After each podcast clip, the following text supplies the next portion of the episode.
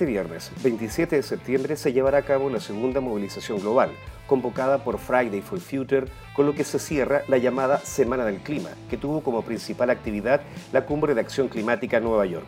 Esta cumbre, en el marco de la Asamblea General número 74 de Naciones Unidas, tuvo varios protagonistas. La más global, sin duda, fue Greta Thunberg, con su frase ¿Cómo se atreven?, que quedará como uno de los emplazamientos más duros a los líderes mundiales realizados por una joven en una instancia como esta. También lo fue el presidente Sebastián Piñera, quien remarcó su posición internacional como un mandatario no negacionista. Pero tal vez el más importante, aunque con menos luces, fue Antonio Guterres, el secretario general de Naciones Unidas, quien demostró una habilidad política poco frecuente en cumbres de esta naturaleza, al reclamar la presión social como un impulso vital para alcanzar los cambios que se requieren en materia ambiental. Se acerca la COP25 y la presión se siente y aumenta. Soy Héctor Cosio y esto es Al Límite del Colapso, el podcast del mostrador que insiste en que llegó el tiempo de dejar de perder el tiempo.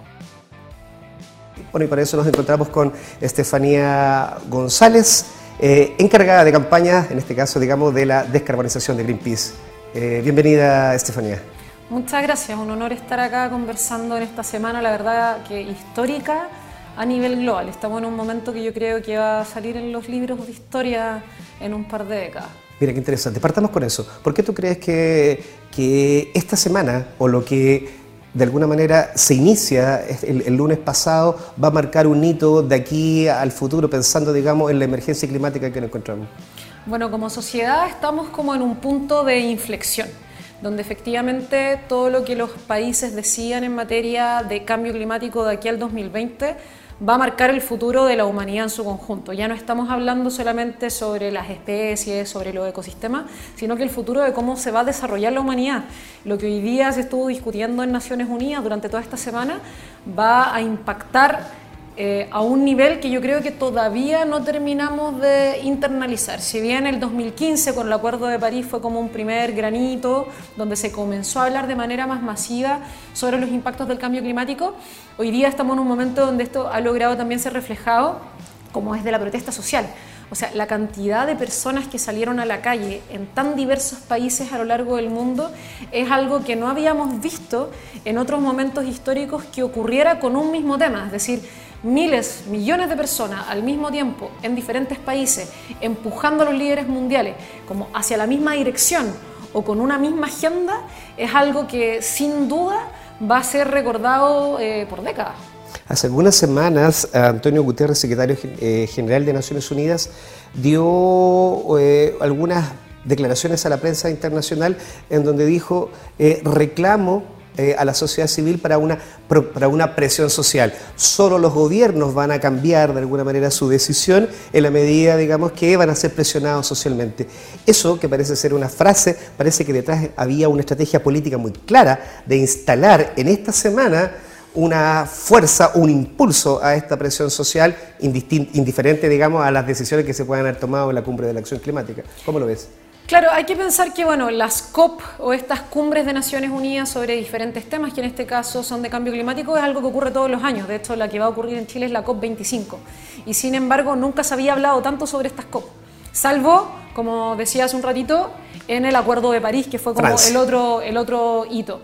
Entonces, que hoy día eh, el gran tema de la Asamblea General de Naciones Unidas, donde estuvieron los ojos del mundo entero, haya sido el cambio climático, va un poco en ese sentido. Y ahí la decisión que toma el secretario general de Naciones Unidas de aprovechar esa semana para convocar a los líderes mundiales para hablar sobre la ambición climática en la antesala de la cumbre que va a ocurrir en diciembre es una señal súper potente y que tuvo una respuesta por parte de la sociedad civil. Yo no sé cuántas veces hemos visto a la sociedad civil participando activamente y sintiendo que puede marcar la diferencia en espacios políticos que nos parecían tan lejanos, que los países se reunieran en la ONU parecían ser lugares donde las personas comunes y corrientes o incluso las organizaciones no teníamos mucho más espacio que como observadores.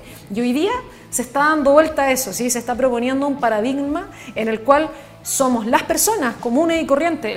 El caso, de Greta Thunberg es uno de los más emblemáticos, es decir, una niña de 16 años tiene la posibilidad de incidir y eso es un cambio paradigmático en cómo vemos que las personas podemos influir a niveles que antes nos parecían inalcanzables. Mm.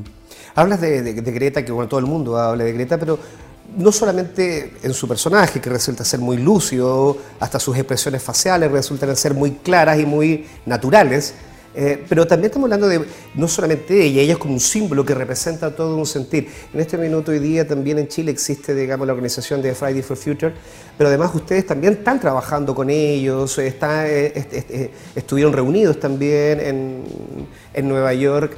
Eh, ¿Cómo ves, cómo prevés tú que, va a pasar aquí en, en diciembre con la COP, sabiendo incluso que vamos a tener líderes mundiales semanas antes, hablando precisamente de economía y de cómo seguir creciendo en producción. Aquí hay dos discursos que parecen estar en contradicción. Por una parte, cómo seguir impulsando el crecimiento en lo que sería la, PEC, de la Convención del Asia-Pacífico, y la COP25, que es precisamente uno de los científicos al menos lo que han insistido, es decir, el problema que tenemos hoy es precisamente el modelo de crecimiento. ¿Cómo crees tú que en ambas, en ambas situaciones eh, se va a, fortalecer o se va a generar un movimiento social?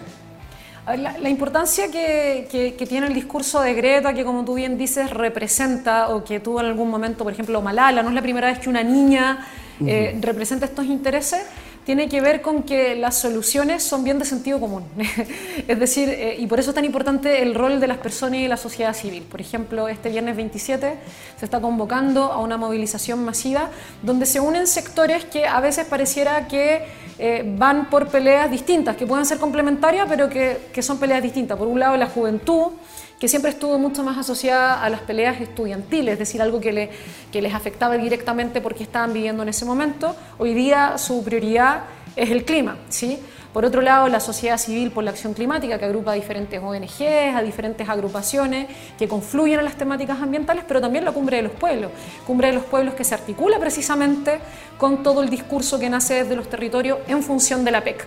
Y estos tres grupos, que representan a cientos de personas, confluyen hacia una convocatoria común este viernes 27, llamando a todas las personas a marchar eh, de una manera distinta a como han sido otro tipo de marchas, donde lo que nos convoca es poder entender que la crisis climática, la crisis ambiental, nos atraviesa eh, en diferentes sectores, o sea, afecta el trabajo, afecta los derechos que tienen que tener las comunidades, afecta a la juventud, afecta a los estudiantes, y esa mirada es súper interesante. Y yo, en lugar de ver que esta semana esté como finalizando la presión, yo creo que sobre todo en el caso de Chile... El comienzo. Es el comienzo. O sea, este viernes 27 es un primer granito que va a ir increchando hasta la propia cumbre de cambio climático y que nos va a dejar un contexto político y de trabajo para el 2020 diferente a lo que se nos habían venido en los últimos cinco años en Chile. Eso, eso quería precisar. ¿Qué imagen se te viene o qué, o qué tú puedes, digamos, prever sabiendo que esto parte eh, mañana, este, este, viernes 27 y que va a ir increciendo eh, hasta llegar a la COP25, porque de alguna manera políticamente eh, es rentable y es loable también que los gobiernos levanten la bandera de defensa, de defensa del clima. afortunadamente es así, pues, desafortunadamente podría ser lo que pasa en Brasil. Pero hoy día tenemos, digamos, hay un discurso político de, gobierno que, que, va en favor de, este, de, esta corriente.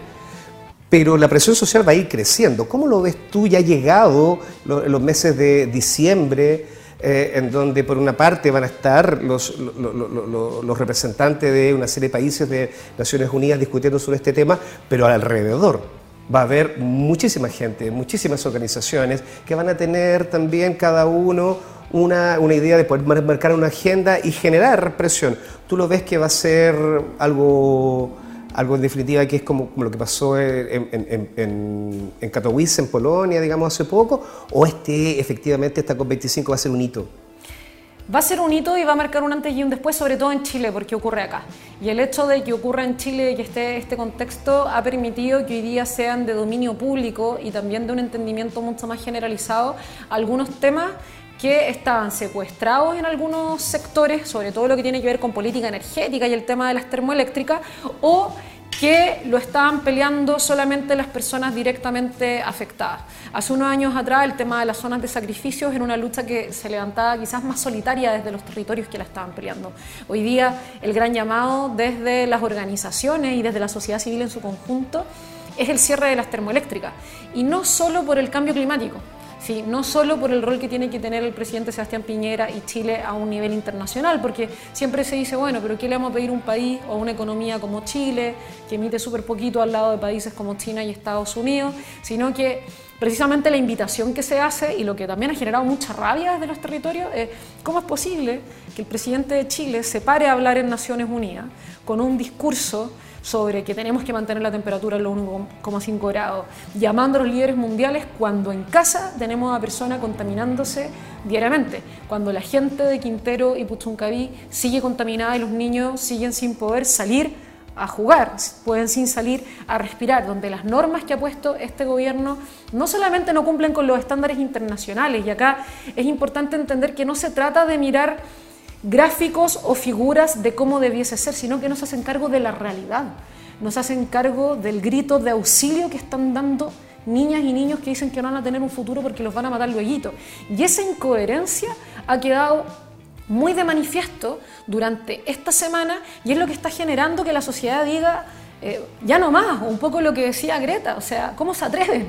Eh, hoy día, ¿cómo se atreve el presidente Sebastián Piñera a pedir disculpas a las zonas de sacrificio cuando su ministra de Medio Ambiente, que lo acompaña y que es la llamada a liderar todo el proceso de la COP25, le ha dicho a la gente de Quintero Puchuncaví que tienen que aguantar 133 veces más en el año episodios críticos de contaminación que tienen los niños desmayados eh, y sin poder ir al colegio. Bueno, el presidente lo que dijo en Naciones Unidas usó una frase, ¿no? Que, que dijo que tenía en Chile había un renovado y exigente plan de descontaminación en en, Puchuncaví y Quintero. Eh, tú que has tenido, ustedes que han tenido contacto también con la gente de este sector, eh, ¿qué pareció estas, estas palabras? ¿Cómo se materializa este exigente plan de, descontaminación? Se materializa con que cuando se cumplió un año de las masivas intoxicaciones del año pasado, había nuevos intoxicados y nuevos niños llegando a los centros asistenciales. Eh, es preocupante porque si es que un plan que permite que los niños sigan desmayados en las escuelas y sigan con ese tipo de síntomas es exigente, no quiero pensar lo que sería un plan no exigente o mucho más débil. Eh, acá se ha hablado mucho de que este gobierno ha puesto medidas que cumplen con los estándares internacionales y eso no es verdad, hay mucha falta de información. Por ejemplo, a ver. Por ejemplo, la norma de dióxido de azufre. Ya el dióxido de azufre es uno de los principales contaminantes que está en la zona, y no solamente en esta zona de sacrificio, también en otra, y que tiene impactos probados a la salud que pueden llegar incluso hasta paro. Eh, cardiorrespiratorio, o sea, ese es el nivel de impacto que tienen esos contaminantes. Ustedes han hablado de esta zona como Chernobyl incluso. Claro, es que efectivamente, y todos nos dicen, bueno, pero es que es una exageración, es que no es una exageración. Eh, los niños tienen metales pesados en su sangre y también los tienen en Coronel, donde hay otras termoeléctricas que, están operando. Entonces, acá el plan de descontaminación eh, le da un plazo de tres años a las empresas para adaptarse, cuando la Corte Suprema le dio al gobierno un año para dejar de vulnerar derechos. Acá lo que dijo la Corte Suprema es que se están vulnerando los derechos humanos de las personas que viven en esa zona. Ese es el nivel de gravedad. Y la norma de dióxido de azufre eh, lo que hace, las medidas que se implementan es, bueno, hoy día hay una alerta ambiental por contaminación, eh, que la gente se quede en sus casas, que los niños no salgan a la calle y que los abuelitos traten de no salir a respirar a la calle. Esa es la respuesta. ¿Cómo va a ser posible que un país que está invitando a otros países a que se unan a la ambición climática esté condenando a 20 años más de esta contaminación a las personas que hoy día ya no van para más? Brevemente, el plan de descontaminación que fue anunciado por el presidente Piñera en el mes de junio, si no me equivoco, habló de, una gradualidad. Precisamente es un concepto que hoy día se intenta dejar de atrás porque no existe gradualidad y las cosas hay que hacerlas ahora pero eh, en, este, en esta gradualidad se hablaba de, sacar de circulación ocho termoeléctricas en un plazo determinado de este año, de las cuales muchas de ellas incluso el, cierre o este plan de descontaminación coincide, digamos, con la vida útil, con los términos de los contratos. Bueno, aquí es súper importante, me gustaría como mencionar dos grandes puntos. Primero, con respecto al plan de descontaminación de Quintero y Puchuncaví, y esto son cosas que dice, por ejemplo, la misma norma de dióxido de azufre. Todas estas normas se ponen para circunstancias eventuales para episodios. ¿sí? Es decir, bueno, tenemos un evento de contaminación. Por lo tanto, todo eso no es aplicable al caso de Quintero Puchuncaví, porque la contaminación en Quintero Puchuncaví no es un evento, no es algo que ocurra a veces, no es una eventualidad por algo que ocurre, es la realidad que se vive día a día. Entonces, cuando tú tienes a la gente sometida a una fuente de contaminación al lado de su casa, no le puedes decir, bueno, vamos a regular para que te contamine un poquito menos. Ese tipo de cosas se prohíben y se tienen que frenar las emisiones que están matando a la gente. ¿Sí? Cuando uno hace planes que son progresivos es cuando tienes una condición que es excepcional. ¿sí? Acá estas no son situaciones excepcionales, estas son situaciones que se viven a diario. Y yo no creo que el presidente fuera capaz de decirle a sus nietos, eh, ¿sabes qué?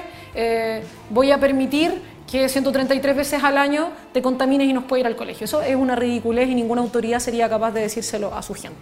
Eso con respecto al plan de descontaminación. Ahora, sobre el plan de cierre de las termoeléctricas, se anuncia el cierre de ocho termoeléctricas, cuatro de ellas que ya había sido anunciado su cierre hace más de un año atrás, que son las cuatro centrales en el caso de Tocopilla, y donde la misma empresa Engie se le aprobó francesa, un proyecto termoeléctrico a carbón que genera la misma cantidad de energía de las cuatro que se cierran que entró en operación este año. Nuevita, de En otra zona, ¿sí? Eh, entonces no, no, no, es algo real. Y, lo Que, y lo que tú decías un poco de la vida útil, esto también es clave porque la, la, salida del carbón es una tendencia que se está dando como a nivel mundial, ¿sí? Eh, las empresas lo que les va a pasar en el futuro es que no van a tener inversionistas que quieran invertir en el carbón, porque el carbón no solamente está desprestigiado por sus impactos con el cambio climático y porque hay acuerdos globales que están empujando la salida del carbón. Bueno, no es un buen negocio. No es un buen negocio. El carbón es caro. Sí, es la segunda forma de generación eléctrica, en este caso más cara. Y de hecho, nuestras cuentas de la luz, y esto no lo dijo Greenpeace, lo dijo el ministro de Energía, el 2023-2024 van a bajar por el ingreso de las energías renovables. Hoy día en Chile tenemos una capacidad instalada de energías renovables que nos permite una transición energética. Entonces, cuando hablamos de gradualidad, esa gradualidad debió haber sido un plan de descarbonización total de aquí al 2030. Diez años no es mañana. 10 años no es algo de un día para otro, es un tiempo bastante razonable para que las empresas en conjunto con el gobierno acuerden cómo tener esta salida del carbón. Y en el caso de las plantas que ya llevan más de 40 años operando, que tienen una vida útil que ya está completamente obsoleta, tiene que ser un cierre inmediato. Por lo tanto, es una falta de respeto que se anuncie como un plan del gobierno un curso natural que va a tener el mercado y que se da plazos más allá de lo que el propio mercado quizás va a permitir y que se presente como un triunfo y que se presente como ambición climática. Y es una falta de respeto para la gente que está viviendo en la zona de sacrificio contaminada día a día. Mm. Stephanie, como para ir cerrando también, eh, se anunció que, eh, yo desconozco, digamos, si se materializó, pero que iba a haber una reunión entre el presidente Piñera y la directora internacional eh, Jennifer Morgan, ¿no? Sí. De, Greenpeace Internacional. ¿Se produjo eso? Y si se produjo, ¿qué se conversó?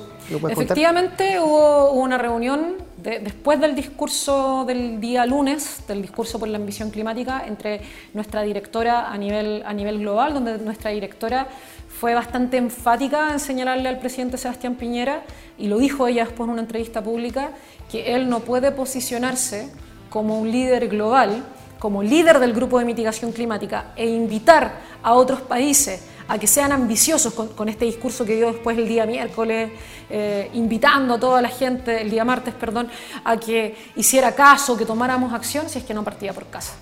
Eh, y ese fue un poco el mensaje y ese fue el contenido de la reunión. De hecho, se le preguntó a Jennifer qué le parecía el premio este que le dieron al presidente Sebastián Piñera y dijo que no se lo merecía en lo absoluto y que a Chile le queda mucho camino para poder ser un verdadero líder climático y ese camino está directamente relacionado con las medidas que Chile tiene que tomar en materia de descarbonización principalmente dentro de Chile, pero también de protección de los bosques, protección del agua, que han sido los grandes temas también de este año. Me imagino que espero, digamos, que es, de esperar que la presión social y todo este, este, tipo, digamos, de situaciones que van ocurriendo impulse precisamente a cambiar esas políticas. Te agradezco mucho que nos hayas acompañado en, eh, en una sesión más del podcast Al Límite del Colapso y bueno, estamos conversando en otra oportunidad, Stephanie. Muchas gracias. Muchas gracias a usted.